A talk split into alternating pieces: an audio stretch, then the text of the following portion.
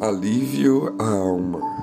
Quando a ansiedade já me dominava no íntimo, teu consolo trouxe alívio à minha alma. Salmo 94, 19. O salmista não sabe informar quando a ansiedade começou a se instalar dentro dele.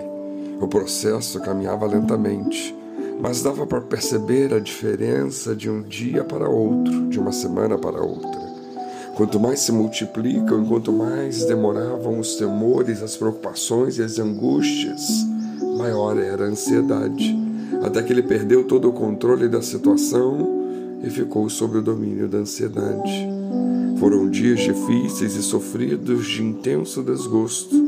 Era uma perturbação emocional que parecia indicar a presença de um conflito causado, quem sabe, pela injustiça reinante pela corrupção generalizada, pelo número desprezível de pessoas sérias. Antes de a pressão tornar-se insuportável, Deus o visitou e o libertou. Daí sua oração de gratidão, quando a minha alma já estava dominada por ansiedade no meu íntimo, o teu consolo trouxe alívio. O que aconteceu não foi causado por uma mudança externa, mas por uma mudança interna. Não foi o mundo que mudou, a mudança ocorreu no íntimo. A ansiedade natural foi destronada pelo consolo sobrenatural. O esforço anterior do salmista pouco valeu. Ele precisava da graça misteriosa que sai do trono de Deus e invade todos os escaninhos da alma. No trono, antes ocupado pela ansiedade, a graça de Deus entronizou a tranquilidade, de cuja existência o salmista não duvidava, pois no mesmo salmo ele já havia feito referência dela. No verso 13 ele diz: Aquele que é disciplinado e ensinado pelo Senhor, tranquilo enfrentará dias maus. Dessa forma, as nossas inseguranças, temores, medos, angústias, aflições e por aí afora, que nos corroem, consomem e nos torturam por dentro, são malvadas sensações que comumente se multiplicam dentro de nós. São elas, na maioria das vezes, desnecessárias e inúteis, que surgem dos pensamentos e no coração, roubando-nos a paz e a tranquilidade com o nosso braço, pouco podemos fazer.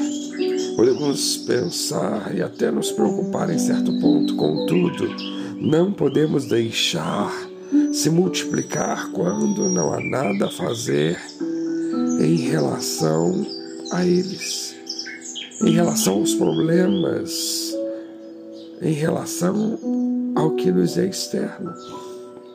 Tal multiplicação nos nefasta e revela nossa fragilidade de confiar no Pai. A vida é incerta, é cheia de surpresas. A vida quase sempre não é como queríamos que fosse. Tropeços e trombadas são comuns, dificuldades vêm em bando e assim vai. Os cuidados, as dificuldades, as inseguranças. Quando vem, nos foge a paz, porém, pelas consolações do Senhor. Como já vimos acontecer na caminhada de muitos e também pelas experiências pessoais em nossas vidas, devemos reduzir a importância desses em prol da nossa própria qualidade de vida e saúde.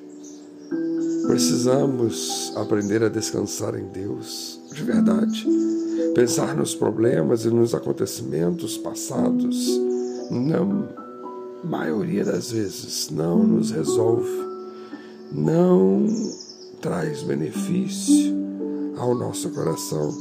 Contudo, entregá-los ao Senhor é a medida mais sensata a ser eleita. Portanto, ao Senhor nosso Deus pedimos em nome de Jesus por misericórdia e graça que as tuas consolações nos alcancem e alegrem as nossas almas.